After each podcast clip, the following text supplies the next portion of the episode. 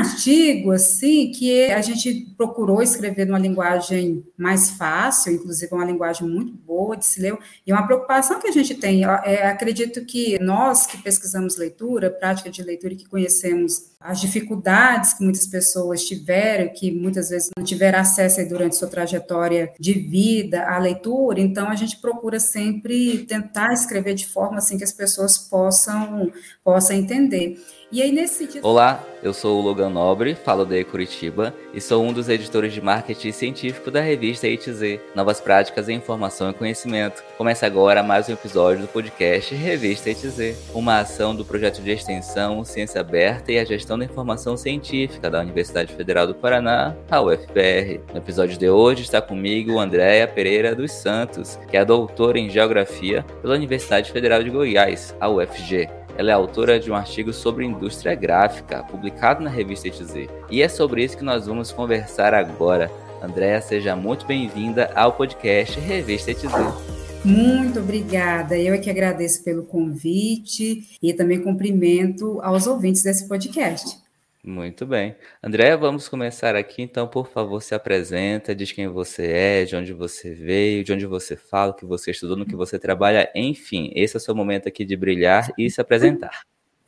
Obrigada, adoro essa questão do brilhar, né? Então, a gente, quando tem a oportunidade de falar para as pessoas o que a gente faz, a gente é, é uma oportunidade de trocar com as pessoas, de falar para as pessoas o que, que a gente faz também, e de talvez de receber dessas pessoas contatos aí para entender melhor um pouquinho do que a gente tem tentado aí fazer em prol da ciência, para ajudar então a sociedade. Bom, eu sou Andréia, sou professora da Universidade Federal de Goiás, eu trabalho no programa de pós-graduação em comunicação e no curso de graduação em biblioteconomia. Sou formada em biblioteconomia pela UFG, Fiz uma especialização em docência universitária, meu mestrado foi em comunicação, meu doutorado em geografia e fiz um pós-doutorado também em ciência da informação pela UFMG. O restante da formação toda, o UFG aqui é a instituição onde eu trabalho que fiz a minha graduação até o doutorado. No curso de biblioteconomia, na graduação, eu trabalho especialmente com disciplinas e conteúdos voltados as práticas de leitura, disciplinas como leitura e sociedade, teoria da ação cultural, história dos registros do conhecimento, políticas públicas para o livro, leitura e, e bibliotecas, Trabalho com a competência informacional, com leitura e letramento informacional, com comportamento informacional, e isso também na pós-graduação. Então, eu oriento discentes do mestrado e doutorado voltados para essa linha, por esse campo de pesquisa que eu atuo, que é a questão do letramento informacional, da leitura, prática de leitura, histórias da leitura, que é um, uma coisa que, que eu gosto bastante, inclusive que está muito forte na minha tese de doutorado doutorado que é até engraçado, né? Eu fiz um estudo sobre leitura dentro de um doutorado em geografia. Mas o que, que eu fiz? Pesquisar as trajetórias de leitura dos estudantes dos cursos de graduação da UFG. E eu comecei a perceber que dentro da geografia eu poderia, inclusive, perceber essa questão de como que o, o espaço ele interfere então nessas trajetórias, justamente pelo o que eu tive de trajetória, de como os espaços influenciaram comigo enquanto estudante de graduação, inclusive, porque eu, eu acho que eu posso falar um pouquinho mais né, sobre isso. É, uma coisa interessante é que eu venho da periferia. Aliás, eu ainda moro na periferia.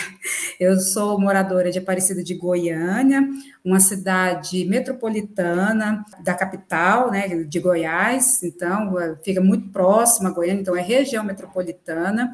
Então, minha vida praticamente toda foi aqui, algum saí um pouco, fui para a capital, mas acabei voltando novamente. Eu fiz toda a minha educação básica por aqui, na, nas escolas públicas que eu estudei por aqui. Então, quando eu saio daqui e consigo, com todo esforço, sacrifício, entrar para a universidade, isso há mais de 20 anos atrás, que eu entrei em 1999, eu me deparei com uma outra realidade, em que aquele espaço transformou completamente minha percepção de mundo, de leitura, de tudo. Eu acredito que o antes e depois da minha entrada na universidade, enquanto estudante de graduação, digo que foi revolucionário dentro da minha vida. Então, os espaços interferem. E aí, os espaços interferem também, porque antes, eu, um pouco antes de que eu moro em Aparecida, desde os 12 anos de idade. Mas antes de morar em Aparecida, eu morei também em, é, em Goiânia, na capital. Era escola pública também, a escola que eu estudei até a minha quinta série, que hoje equivale ao sexto ano, e nós tínhamos uma biblioteca muito legal lá. Então, eu estudei nessa escola, o que a gente chamava antigamente de pré-escola, até o quinto ano. E essa biblioteca, ela sempre foi muito presente ali nessa escola. Né? Então, a gente tinha um acesso aos livros, é tão profundo que até hoje eu lembro de como que eram as estantes, as estantes assim muito voltadas para as crianças. Né? Então, ou seja, bem organizada e a gente tinha ali acesso a diversas obras assim da literatura infantil e juvenil. E quando eu venho para Aparecida, em uma outra escola pública, eu me deparei com uma situação em que não havia biblioteca. Então, já me causou um estranhamento. Então, a região ainda mais periférica do que eu, que eu morava, em Goiânia, e aí eu chego aqui, e o primeiro estranhamento que eu tenho, que eu chego na escola e falo, ah, cadê a biblioteca? Aí as pessoas, não, não tem biblioteca, né? Então, assim, foi um baque muito grande para mim, que uma coisa que ficou guardadinha, que só depois que eu, que eu fui fazer o curso de biblioteconomia, que aí essas coisas assim voltaram assim para minha mente, e aí que me levaram, inclusive, a pensar quanto que essas trajetórias da gente de vida, a gente então interfere ali no, nos interesses, no que a gente passa a ser. Antes de ser professora na UFG, eu fui por muitos anos bibliotecária do Instituto Federal de Goiás, então, eu tenho uma experiência enquanto profissional dentro da biblioteconomia também, na biblioteca do IFG, do, dos IFs, na época que eu entrei era Cefet, mas antes de sair já tinha se transformado nos institutos federais. Então, assim, basicamente essa é a minha trajetória geral de vida, de, de chegar onde eu estou a partir desse momento, que eu acho que depois a gente pode falar mais um pouquinho a partir do, do artigo. Muito bem. Fica aí o testemunho das bibliotecas transformando a vida das pessoas. Eu também sou filho de biblioteca, né? Se eu estou onde eu estou aqui fazendo divulgação científica, estudando, fazendo mestrado, foi graças às bibliotecárias por onde eu passei, né? Foi graças às profissionais que estavam nas bibliotecas das escolas, das universidades por onde eu passei. E André, fala um pouquinho pra gente agora sobre os teus interesses atuais de estudo e de trabalho, né? O que que vem te despertar do interesse aí para você estudar e trabalhar, seja lecionando na Universidade UFG, seja grupo de pesquisa, escrevendo artigo como esse que é da revista A Fala um pouquinho pra gente dos seus interesses atuais. O que eu tenho trabalhado bastante hoje, tanto nas orientações é, de mestrado, doutorado, trabalho de conclusão de curso, também nas iniciações científicas, é a questão das competências informacionais, do comportamento informacional, das práticas de leitura, das práticas de leitura em ambientes digitais, de como que os ambientes digitais também podem influenciar nas práticas de leitura.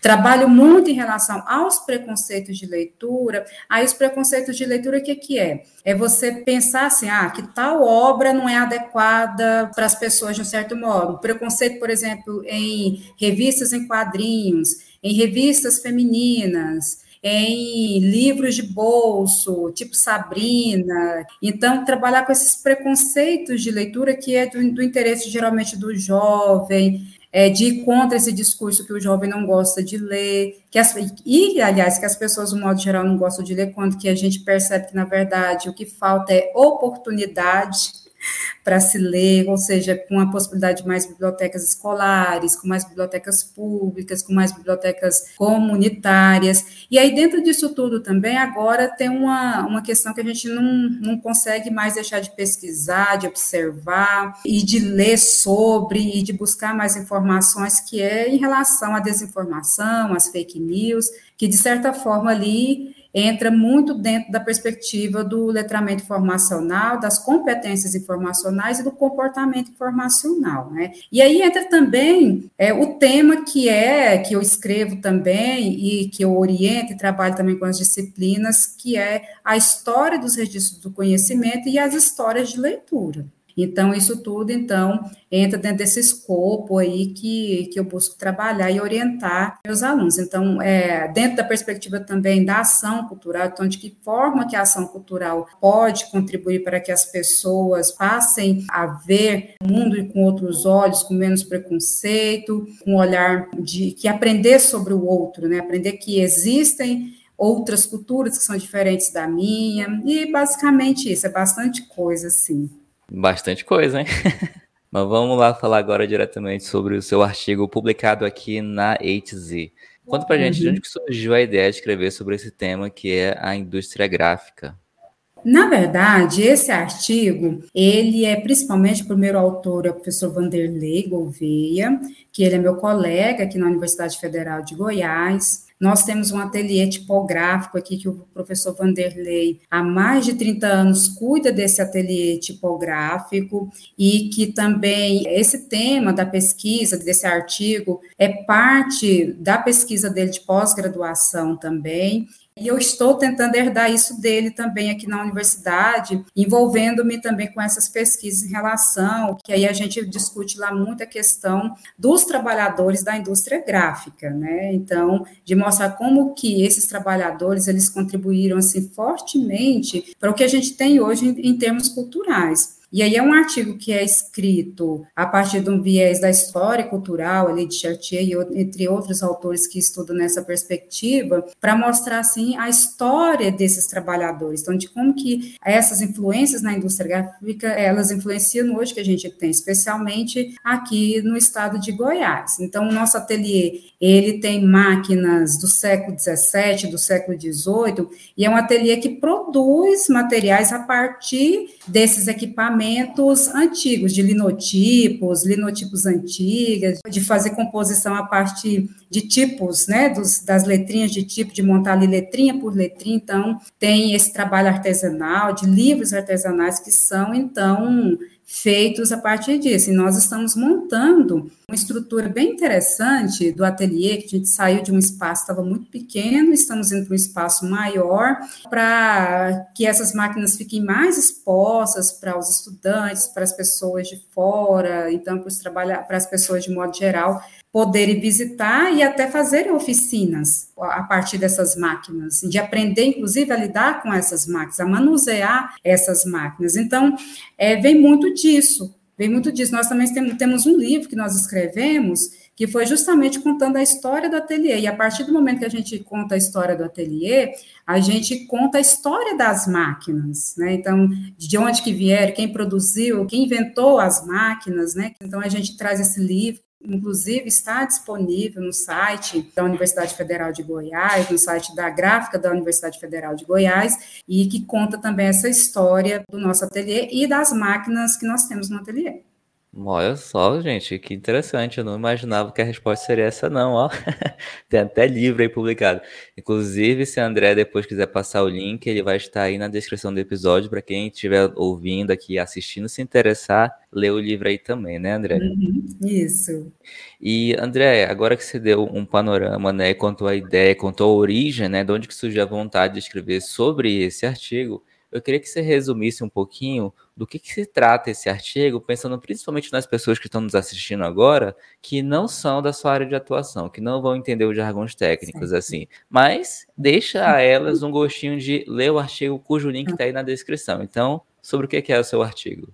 É um artigo que ele é uma reflexão da indústria gráfica na perspectiva histórico-cultural. E é um artigo, assim, que a gente procurou escrever numa linguagem mais fácil, inclusive uma linguagem muito boa de se ler, e uma preocupação que a gente tem, é, acredito que é, nós que pesquisamos leitura, prática de leitura, e que conhecemos as dificuldades que muitas pessoas tiveram, que muitas vezes não tiveram acesso durante sua trajetória de vida à leitura, então a gente procura sempre tentar escrever de forma assim que as pessoas possam, possam entender.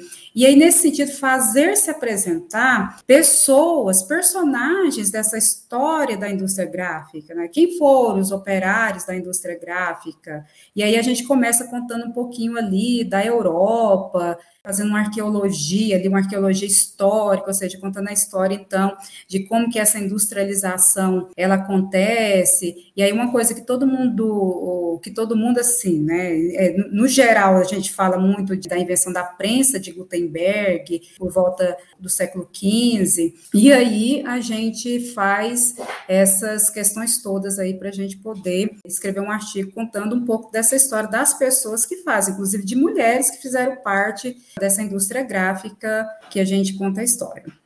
Muito bem, então fica aí o gostinho para você ler o artigo. O link está aí na descrição do episódio. Bom, agora que a gente já tem um panorama do artigo, já sabe sobre o que, que é e de onde que surgiu, eu queria que você especificasse para a gente quais foram os objetivos do seu artigo e a metodologia, né? Como que você atingiu esses objetivos? o objetivo geral foi mesmo de identificar os personagens dessa industrialização. Né?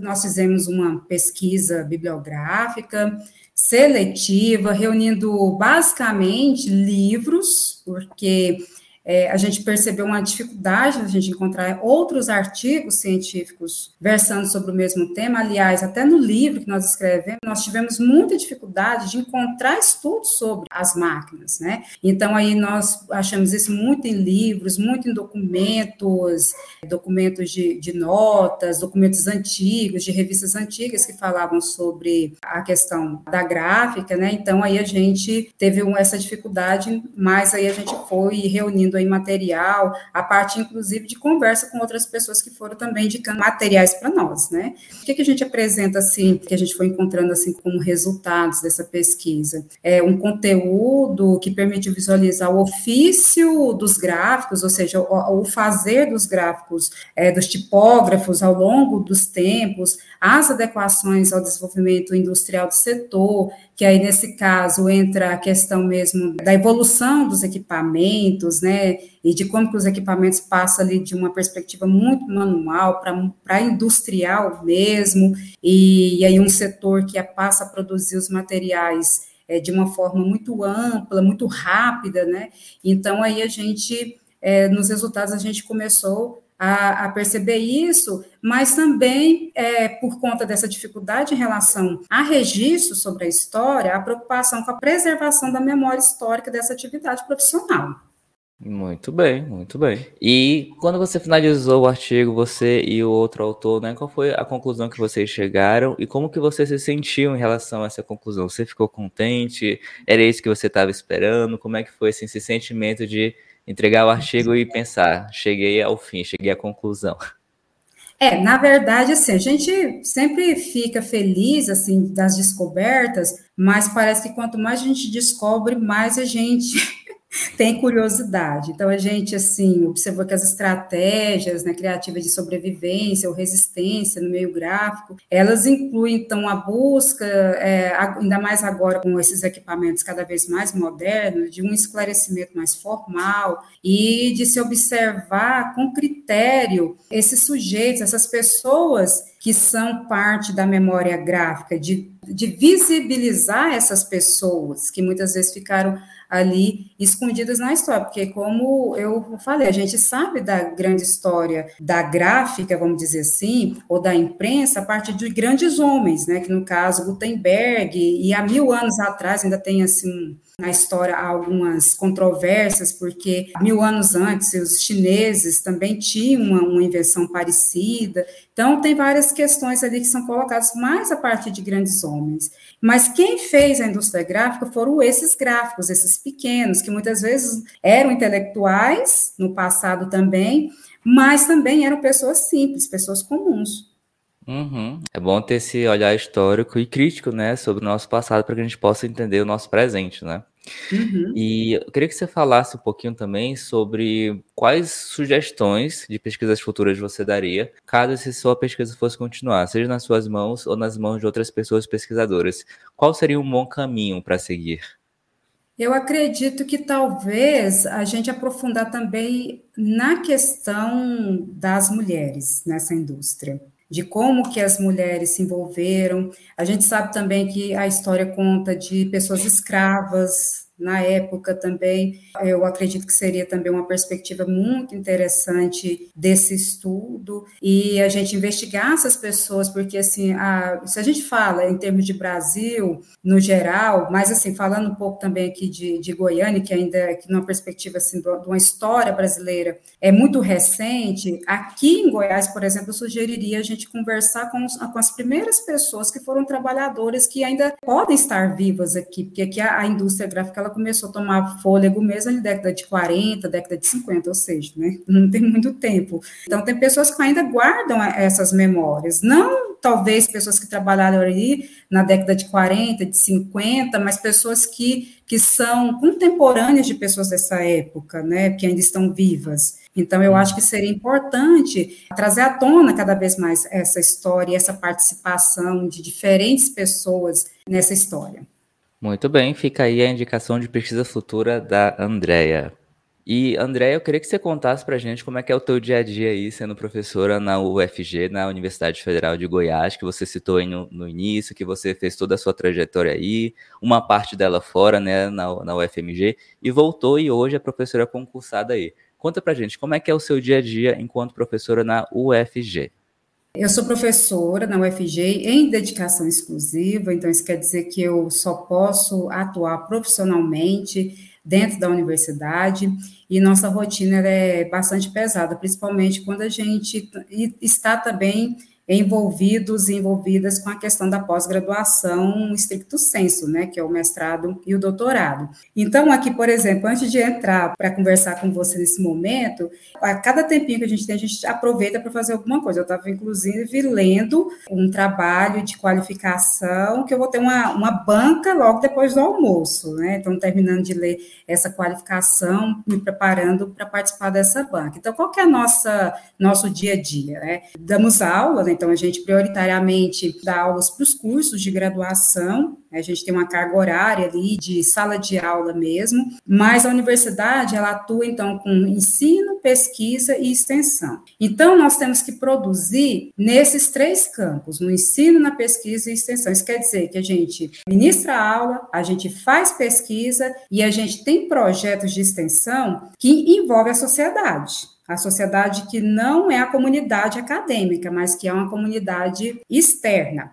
E aí, falando assim, especificamente do que, que eu faço, o que, que eu estou fazendo hoje. E aí, além disso, é, o que, que acontece? Tem ensino, pesquisa e extensão, que é o, a, a casa maior, mas a gente também atua administrativamente. Por exemplo, quais os cargos que eu ocupo hoje na universidade, né?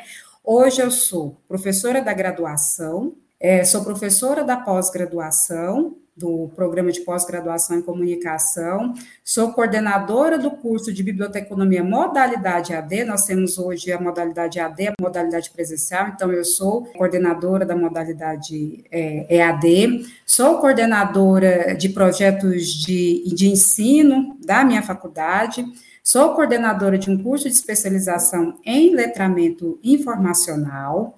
Estou coordenando um projeto hoje bem grande que é sobre as práticas leitoras e competências leitores informacionais de jovens de 10 há 24 anos, moradores de Aparecida de Goiânia. Tenho como projeto de extensão as bibliotecas comunitárias, então a gente tem montado bibliotecas comunitárias em alguns bairros, tanto de Goiânia, Aparecida e em outros locais. Então, esse é um dos meus projetos de extensão, além de eventos coordeno um evento chamado Café com Leitura e Seminário de Leitura Espaço e Sujeito, oriento a estudantes em estágio supervisionado, então eu tenho estudante, então dentro de orientação oriento trabalho de conclusão de curso, estágios supervisionados, estágios remunerados, alunos de pós-graduação estricto senso, alunos de pós-graduação lato senso, que é a especialização, e também desenvolvo aí uma série de outras atividades ali, que a gente participa de comissões de concurso, uma comissão, então, para avaliar algum processo. Então, é uma vida, assim, bastante movimentada, sabe? Então, é bem trabalhoso, mas, ao mesmo tempo, é prazeroso também. Olha aí, vocês estão vendo o que uma professora faz? Faz muita coisa. Então, você, estudante aí de universidade pública, dê valor ao seu professor, dê valor à sua professora. porque ela tá lá fazendo mil coisas ao mesmo tempo e ainda tá te dando uma educação de qualidade, tá bom? Uhum. E Andréia, fora do mundo das pesquisas, quem é a Andréia? O que, que você faz no seu tempo livre? Quais são os seus hobbies? O que, que o Lattes e o LinkedIn não contam sobre você? Ah, esse é muito bom, contar da vida é muito bom, inclusive até, até assim, eu acho que essa questão da humanização, ela é bem interessante quando a gente fala para além do pesquisador. E por coincidência, esse trabalho que eu estou lendo, que é para uma banca de qualificação, o estudante ele começa se apresentando falando da sua trajetória. Eu sou uma pessoa que ama história de vida, né? Amo história de vida, amo saber o que, que as pessoas fazem, o contexto que, a, que as pessoas vivem. Então, quem sou eu? Eu sou Andréia, eu sou uma mulher negra, é, sou casada, tenho dois filhos, uma filha de, que vai completar 13 anos e um outro que, de, de 10 anos de idade. Tenho seis gatos.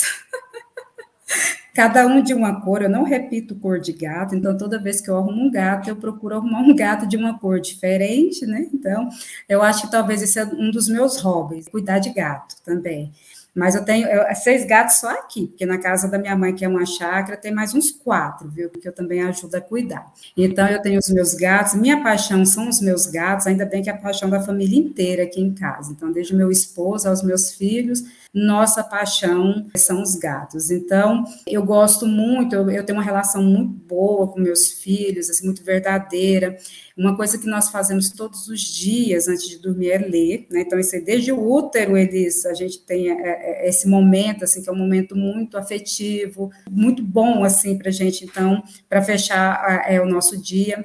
Adoro séries de TV, viu? Porque chega um momento, é evidente que a gente gosta, eu gosto muito de ler literatura também, até pela, por conta da minha área, mas assim, uh, chega um tempo assim de final de semana que você quer maratonar série, viu? Sinceramente, você quer maratonar série. Então, eu gosto muito de assistir série, série, e aí eu vou ser sincera, eu gosto de série de zumbi, gosto de série de, de apocalipse, né? Então, assim, de, de todos esses tipos de séries, assim, gosto também de séries políticas também, né? Séries que envolvam as questões políticas também eu gosto, gosto bastante. Mas eu gosto muito é, de assistir séries, e, e agora com essa coisa das séries, parece que a gente perde um pouco esse interesse é, pelos filmes, porque a série parece que te prende, que, que como é uma história mais longa, então é aquela coisa de você sentir aquilo de forma lenta, né, ver o que, que vai acontecer, porque a série ela acaba sendo mais detalhada que o filme, isso é muito bom, né, acaba detalhando mais a história, porque é como um livro, porque o livro também ele detalha melhor, né, quando você você está lendo. Então eu gosto também de ler, tem ali, eu gosto muito de livros infantis, leio bastante, até por conta dos meus filhos, mas eu tenho uma paixão especial pelos livros infantis,